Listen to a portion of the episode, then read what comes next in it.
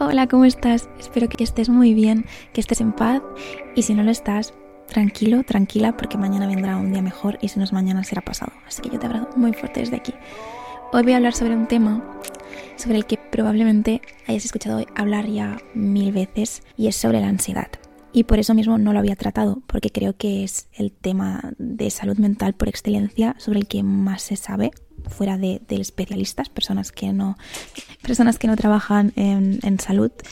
Creo que es uno de los trastornos sobre el que más conocimiento hay, sobre los trastornos de ansiedad. Y yo no me voy a focalizar tanto a hablar sobre trastornos de ansiedad en sí, sino que voy a hablar sobre la ansiedad en general, sobre...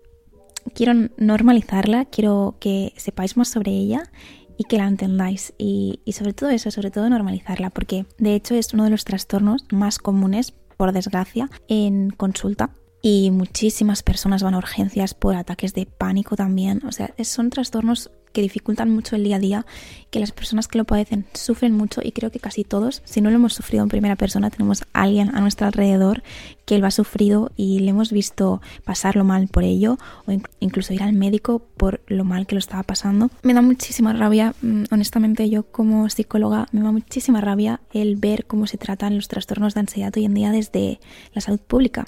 Y yo lo tengo muy cerca porque mi madre padece desde hace muchísimos años ansiedad. Y ella cuando va a atención primaria, la doctora ya la deriva al psicólogo, directamente le receta ansiolíticos sin seguimiento, sin nada. Y me parece terrible, es terrible y he tenido muchas charlas con mi madre diciéndole que los ansiolíticos eran un remedio temporal, que es tan genial. Quería dar mi punto de vista sobre la medicación rápidamente.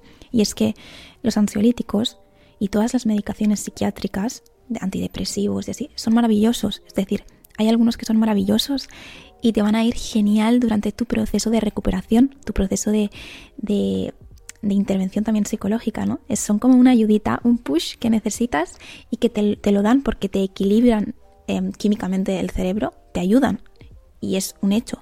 Pero el problema es que tú no puedes depender de una medicación para siempre, para vivir, para estar bien, porque eso es una falsa ilusión. Es una falsa ilusión de que todo está bien cuando realmente no está todo bien. Tú tienes la sensación de estar más tranquila, de estar más calmada, pero tú tienes que poder em, gestionar esas sensaciones incómodas desde, desde tu control. Entonces, medicación maravillosa con acompañamiento psiquiátrico y psicológico. Y también un ansiolítico puntualmente en un momento de estrés muy fuerte que es genial, eh, súper bien, pero no para siempre. Y eso lo quería dejar muy claro. Em, si estáis en una situación similar a la de mi madre, que solo os han mandado medicación y no estáis yendo al psicólogo, por favor vigilad con la medicación porque puede volverse una adicción y me da muchísimo miedo que haya hay mucha población adicta al diazepam, por ejemplo, y no es la solución. Sé que se puede vivir así, pero bueno, no me voy a enrollar más con el tema de medicación, que me voy por las ramas. Eh, yo también sufro ansiedad, quiero decirlo. Mm, por delante de todo, yo también he sufrido de trastornos de ansiedad y los he tratado con mi profesional y lo estoy y sigo tratando cositas con mi profesional, así que no solo voy a no solo puedo ofrecerte un punto de vista mm, de profesional, sino que también puedo te puedo ofrecer un punto de vista desde mi mi opinión personal, quiero que sepas que todo lo que voy a decir entiendo perfectamente todos los síntomas, hablo desde la experiencia y también desde el conocimiento, o sea, hablo desde las dos perspectivas. Así que Dicho esto, me gustaría empezar con una metáfora que se llama empujar el papel. Y me encanta, la primera vez que la leí, leí, sobre ella en un manual de, psicología y me, me parece súper interesante porque además representa muy bien el concepto de lo que a veces hacemos cuando aparece la ansiedad, de lo que queremos conseguir una vez aparece la ansiedad y cómo eso nos afecta de forma totalmente contraria. Este, lo que voy a explicar lo puedes tanto hacer, tú puedes coger ir hacer lo que yo te vaya a ir diciendo o te lo puedes imaginar. Las dos formas estará genial. La, cosa, la idea es que te quedes con el mensaje y, y, lo entiendas. Entonces, imagínate que tienes un papel delante y en este papel hay escrito, o sea, tú vas a escribir o imagina que hay escrito todos esos pensamientos, emociones, y recuerdos que son difíciles para ti y de los que te quieres deshacer, porque normalmente es lo que haces, ¿no? Te viene la ansiedad y ¿qué quieres? Deshacerte de la ansiedad, te está molestando, quieres evitarla, haces todo lo posible o te viene un pensamiento intrusivo, algo que te hace sentir mal, que te produce malestar también, lo quieres, te quieres deshacer de ello, ¿vale? Entonces imagínate que todos esos están escritos en el papel. Ahora imagínate que sostienes ese papel por los bordes delante de tu cara y lo intentas empujar lo más lejos posible de ti, porque lo que quieres hacer es deshacerte de ellos. Entonces lo empujas y lo empujas todo lo lejos que puedes. ¿Cómo te imaginas o cómo te estás sintiendo si lo estás haciendo en este momento? Número uno, seguramente estarás cansado porque no puedes estar todo el rato empujando con todas tus fuerzas el papel lo más lejos que puedas de ti. Al final eso cansa. Los brazos se te cansan y si tuvieras que estar haciéndolo todo el día estarías agotado, exhausto. Número dos, también será algo muy molesto, ¿no? Porque estar empujando el papel delante de ti te impide ver lo que hay detrás de ese papel, te impide prestar atención a las cosas que te están diciendo los demás, a las cosas que están pasando a tu alrededor, porque tu atención está focalizada en empujar el papel, empujar esos pensamientos, empujar esas emociones. Así que, ¿estás cansado? ¿Estás un poco ausente del mundo, de las cosas que pasan a tu alrededor, porque no les puedes prestar toda la atención que te gustaría? Y número tres, imagínate que tienes que hacer otras cosas en tu día a día sería muy difícil también. Imagínate que tu pareja te está hablando. No le puedes prestar toda la atención a lo que te está diciendo, no la puedes escuchar de la forma en la que te gustaría, no puedes hacer las cosas de tu día a día de la forma en la que te gustaría, porque al final seguramente tú no quieres estar todo el día empujando ese papel lejos de ti, porque te impide hacer las cosas con toda la energía y toda la atención que te gustaría.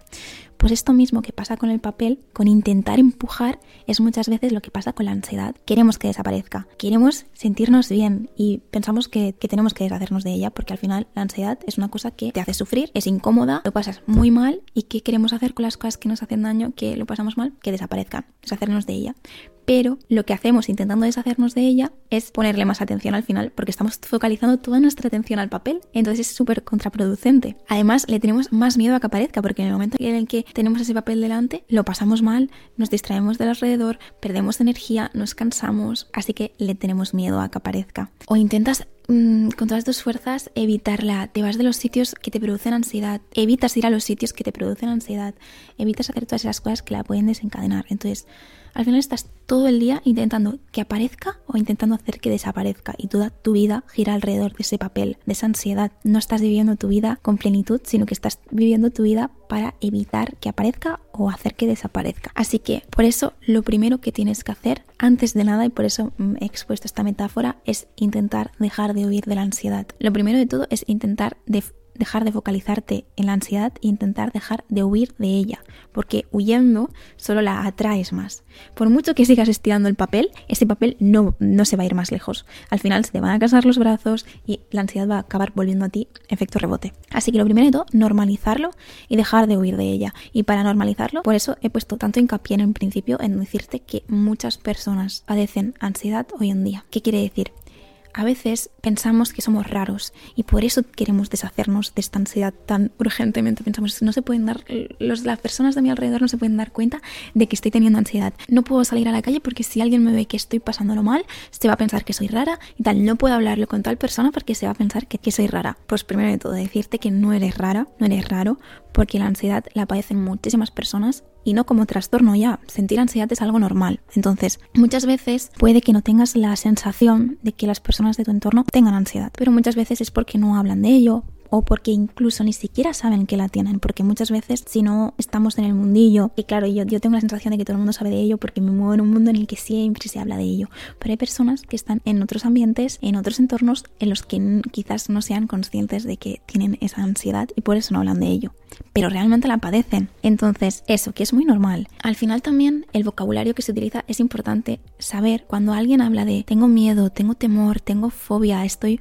muy nervioso, estoy muy sobreactivo, estoy muy preocupado, tengo muchas preocupaciones. Al final está hablando de conceptos que muchas veces o son lo mismo o se asemejan mucho a lo que quiere decir ansiedad. Es decir, que muchas veces utilizan las personas de nuestro alrededor o nosotros mismos utilizamos palabras que no son ansiedad, pero que al final acaban siendo sinónimos o muy parecidos a la ansiedad. Entonces, me gustaría, mm, ya sé que mm, es un rollo, pero me gustaría hablar un poquito de por qué se caracteriza la ansiedad y qué es la diferencia del miedo en sí, ¿no? ¿Por qué? ¿Qué diferencia hay entre tener miedo y tener ansiedad? Al final la ansiedad es una emoción que proviene del miedo, pero no acaba de ser lo mismo. Que el miedo es algo que está orientado al presente. Es decir, es algo que está pasando ahora mismo. Por ejemplo, si tú escuchas que alguien está abriendo la puerta de tu casa y tú vives solo y tú sabes que no tiene que venir nadie a tu casa, probablemente lo que vas a sentir es miedo. Vas a, empezar a sentir todos esos síntomas de, de, que, el corazón te va súper rápido, empiezas a temblar, depende de la persona, ¿no? El miedo se vive diferente en cada persona, pero vas a empezar a sentir todos esos síntomas porque tu cuerpo automáticamente percibe un,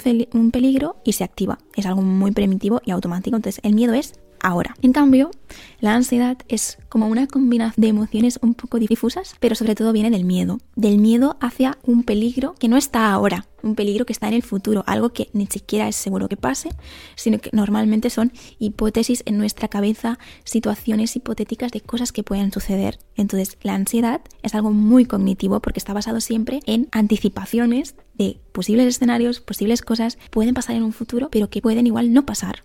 Y bueno, pues obviamente la ansiedad se siente a nivel cognitivo porque tenemos todos esos pensamientos, es de esa forma en la que sentimos cognitivamente la ansiedad, de, estar preocupados, de estar con pánico, esos pensamientos que no se nos pasan por la cabeza. Después también sentimos fisiológicamente esas sensaciones de taquicardia, de sudores, de dolor de tripa, de temblar y también pues lo que estás haciendo conductualmente, ¿no? Lo que otras personas están viendo que tú haces cuando tienes esa ansiedad. Como por ejemplo, hay personas que mueven muchísimo la pierna, hay personas que se ponen rojas, hay personas que se ponen pálidas, hay personas que empiezan a tener tics, depende mucho.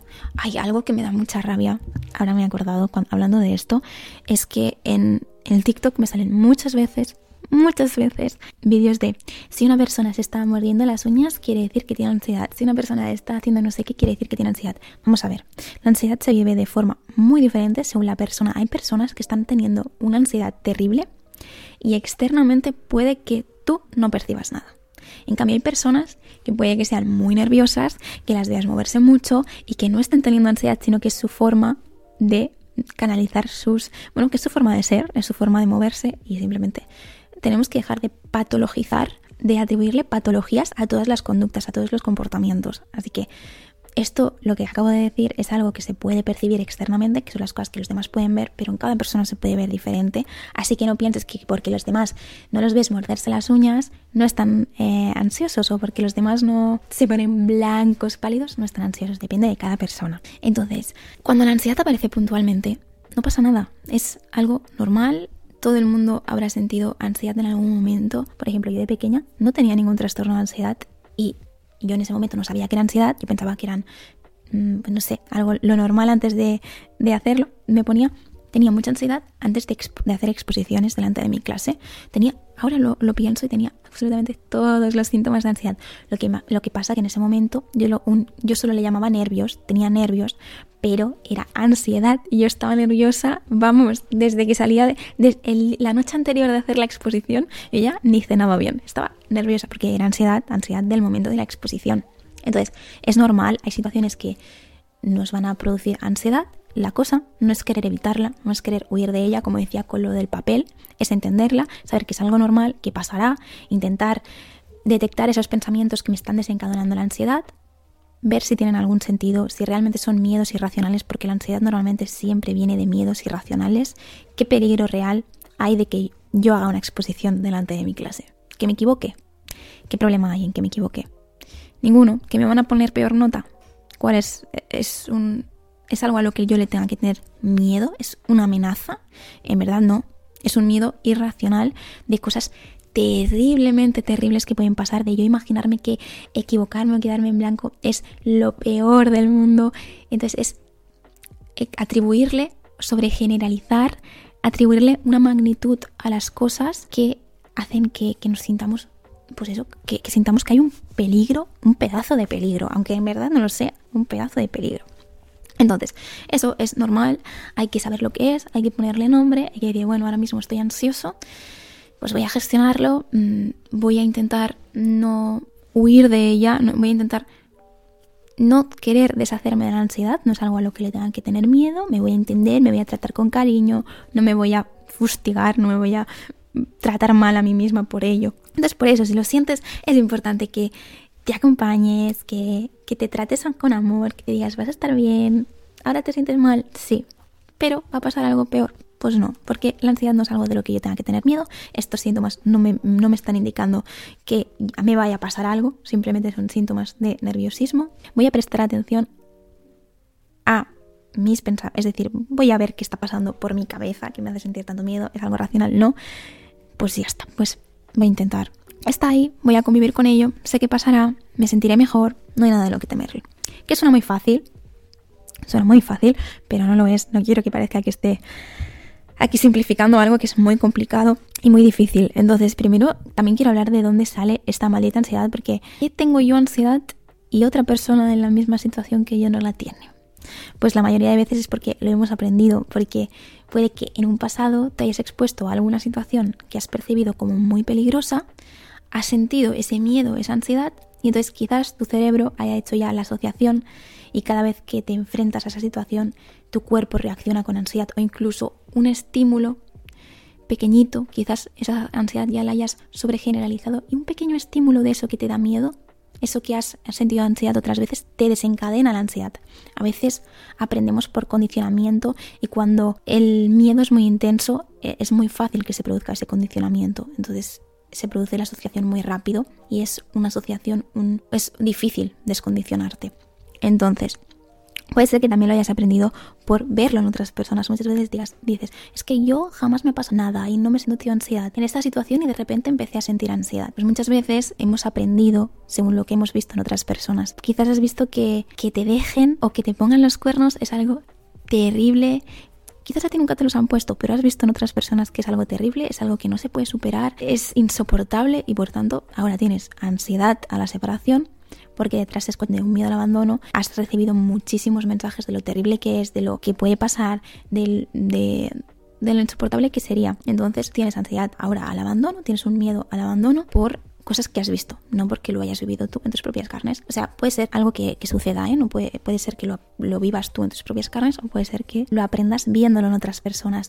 O quizás veas un, un caso, yo qué sé, una tertulia en la televisión de un drama y ese drama se te quede aquí en la cabeza y le cojas miedo a padecer esa situación solo por eso que has visto en la tele. Por eso es tan importante también los estímulos a los que estamos expuestos, porque a veces mm, eso cala en nuestro interior y nos hace coger unos miedos irracionales que no tienen ningún sentido. Eh, al final, tu cuerpo tienes que saber que no es capaz de distinguir entre si es algo a lo que tengas que tenerle un miedo real o es una amenaza imaginaria tu cuerpo va a reaccionar, de la misma manera a algo que realmente es un peligro de verdad que algo que es un peligro imaginado. Tu cuerpo mm, tiene las mismas reacciones físicas. Vas a tener que no tomarte tan en serio las reacciones de tu cuerpo, por decirlo de alguna manera, en lugar de intentar luchar contra esas sensaciones que solo incrementan las sensaciones, porque tú intentas luchar contra un sentimiento y tu cuerpo lo percibe como otra amenaza. O sea, se suma amenaza tras amenaza y tu cuerpo no para de estar sobreactivado. Así que la manera de calmarlo, la manera de calmar al cuerpo es dejar de luchar contra ti mismo, dejar de luchar contra esos demonios que llevas dentro, simplemente prestar atención, sí, a, qué pensamientos hay detrás, eso es necesario, pero hay que dejar de luchar. Y también hay que intentar exponerte a esas situaciones que te dan miedo. Muchas veces, em, lo que decía, para evitar la ansiedad a toda costa, para alejar el papel de la ansiedad a toda costa, huyes del sitio donde estás porque piensas que no lo puedes controlar. ¿Y eso qué hace? Refuerza la idea que tiene tu cabeza de que no puedes gestionar estar en esa, situación, que estar en esa situación es horrible y solo incrementas, refuerzas el miedo. Entonces, ¿qué pasa? Para, para descondicionar a tu cuerpo, para que tu cuerpo deje de sentir ansiedad en determinadas situaciones o ante determinados estímulos, tú tienes que estar expuesto mucho rato a esa situación. Es decir, aunque tú no vas a dejar de sentir ansiedad quizás, tú te vas a exponer, por ejemplo, imaginemos que tú tienes ansiedad de ir a la calle y dices, va, durante toda la semana, cada día voy a bajar a la calle y me voy a dar un paseo. Y tú cada día haces lo que has dicho, bajas a la calle, pero a la mínima sensación de ansiedad te vuelves a casa. Tu cuerpo no se va a descondicionar, porque solo vas a estar reforzando que no puedes estar en la calle porque tienes ansiedad tú tienes que bajar a la calle, quedarte aunque tengas esa ansiedad, darte una vuelta aunque tengas esa ansiedad. Una vez estás expuesto de una forma prolongada a eso que te produce ansiedad, al final los síntomas, al final los síntomas disminuyen y le das el tiempo a tu cuerpo de asociar que puedes estar en ese sitio sin tener ansiedad. Es decir, poco a poco tu cuerpo va a ir reaccionando menos a esos estímulos de ansiedad. Por eso muchas personas empiezan terapia y esto es un trabajo que, si tú tienes trastorno de ansiedad, si tú crees que la ansiedad afecta en tu vida funcionalmente, es algo que debes trabajar con un terapeuta. Yo te estoy dando eh, información, saber qué es lo que tienes que hacer, pero al final muchas veces es lo mejor es que lo hagas acompañado de un terapeuta, porque un terapeuta te va a acompañar durante todo el proceso de una forma escalonada, Bueno, también hay, la terapia de inundación, que también funciona, que es como que te expones todo. Em, pero bueno, hay que saber valorar para qué persona es mejor, cada persona es un mundo. Quizás hay personas que les vaya mejor exponerse de forma de inundarse de esas cosas de ansiedad para descondicionarse. Hay personas que les va mejor hacerlo gradualmente, por eso tienes que ir con un terapeuta que haga que no te frustres, que te haga entender, mm, que te haga entender todo el proceso por el que estás pasando, que es algo normal. Y sobre todo, cuando empiezas a terapia y te empiezas a exponer a esos estímulos que te dan ansiedad, te empiezas a salir de, de tu evitación, normalmente sientes más ansiedad, pasas por un periodo en el que piensas que todo está empeorando, pero tienes que ser constante, tienes que confiar en el proceso, tienes que seguir exponiéndote hasta que poco a poco va a ir disminuyendo. Entonces, quiero que sepas que es normal si tienes ansiedad que al principio sientas más ansiedad, porque tu cuerpo tiene que pasar por todo ese proceso para descondicionarse y que dejes de tener esa sobreactivación ante situaciones que, quizá, que no son un peligro, pero que tu cuerpo las percibe como un peligro.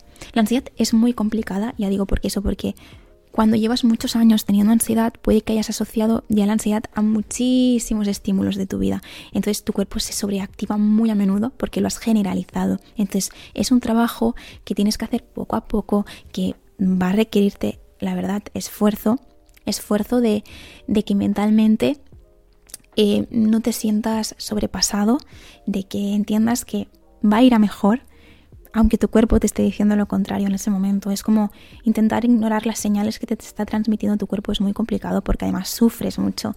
Entonces, bueno, yo aquí me estoy... Me enrollo muchísimo. Bueno, quería transmitir, espero que te haya servido un poco. He hablado sobre la ansiedad, tampoco... Em, espero que te hayas quedado con los conceptos principales. Espero que entiendas que, primero de todo, no tienes que tener miedo a la ansiedad. Tener miedo a la ansiedad solo te provoca más ansiedad. Quiero que sepas que puedes gestionarla, que la ansiedad no es un peligro, que es algo normal, que nos pasa a todos, que no tienes que tener miedo a que los demás se den cuenta de que tienes ansiedad, porque los demás probablemente también hayan estado en esa situación en algún momento, y si no, y si no lo han estado, no es nada tampoco de lo que tengas que avergonzarte. Pasa, Habrá situaciones en las que se te notará más, habrá situaciones en las que se te notará menos, habrá situaciones que te costará más, pero al fin y al cabo lo podrás gestionar. Puedes quedarte en esa situación en la que tienes ansiedad y verás que no va a ir a más. O sea, puede que tengas un ataque de pánico. Verás también que se te pasará. Bueno, sobre todo quiero que sepas que si tu trastorno, si tú crees que tienes un trastorno de ansiedad, tienes que ir a un profesional porque puede que los trastornos de ansiedad pueden ser muy complejos, por lo que digo, porque puede que ese esa ansiedad se haya sobregeneralizado a muchos aspectos de tu vida y lo mejor es que lo trabajes con un terapeuta poco a poco, desde, la desde, desde el conocimiento profesional, no desde lo que te puedo decir yo, que es muy valioso porque te sirve para entenderlo, pero al final el trabajo en el día a día es, puede ser complicado ¿no? si no tienes un acompañamiento de una persona que entiende lo que te está pasando y quiero que sepas que puedes, quiero insistir en el concepto de resiliencia, puedes haber pasado por situaciones muy complicadas, puede que tu situación sea muy complicada, pero puedes salir de ello, puedes hacer frente a todo lo que se te venga. No es la ansiedad no es nada de lo que tener miedo, es incómoda, es dolorosa muchas veces, pero no es algo a, a lo que tener miedo, no te vas a morir, no te va a pasar nada y no es algo de lo que tengas que avergonzarte. Y te mando un besote enorme y que tú puedes, que confío en ti, confío en todos los que me estáis escuchando y, y os mando un abrazo enorme, enorme, enorme.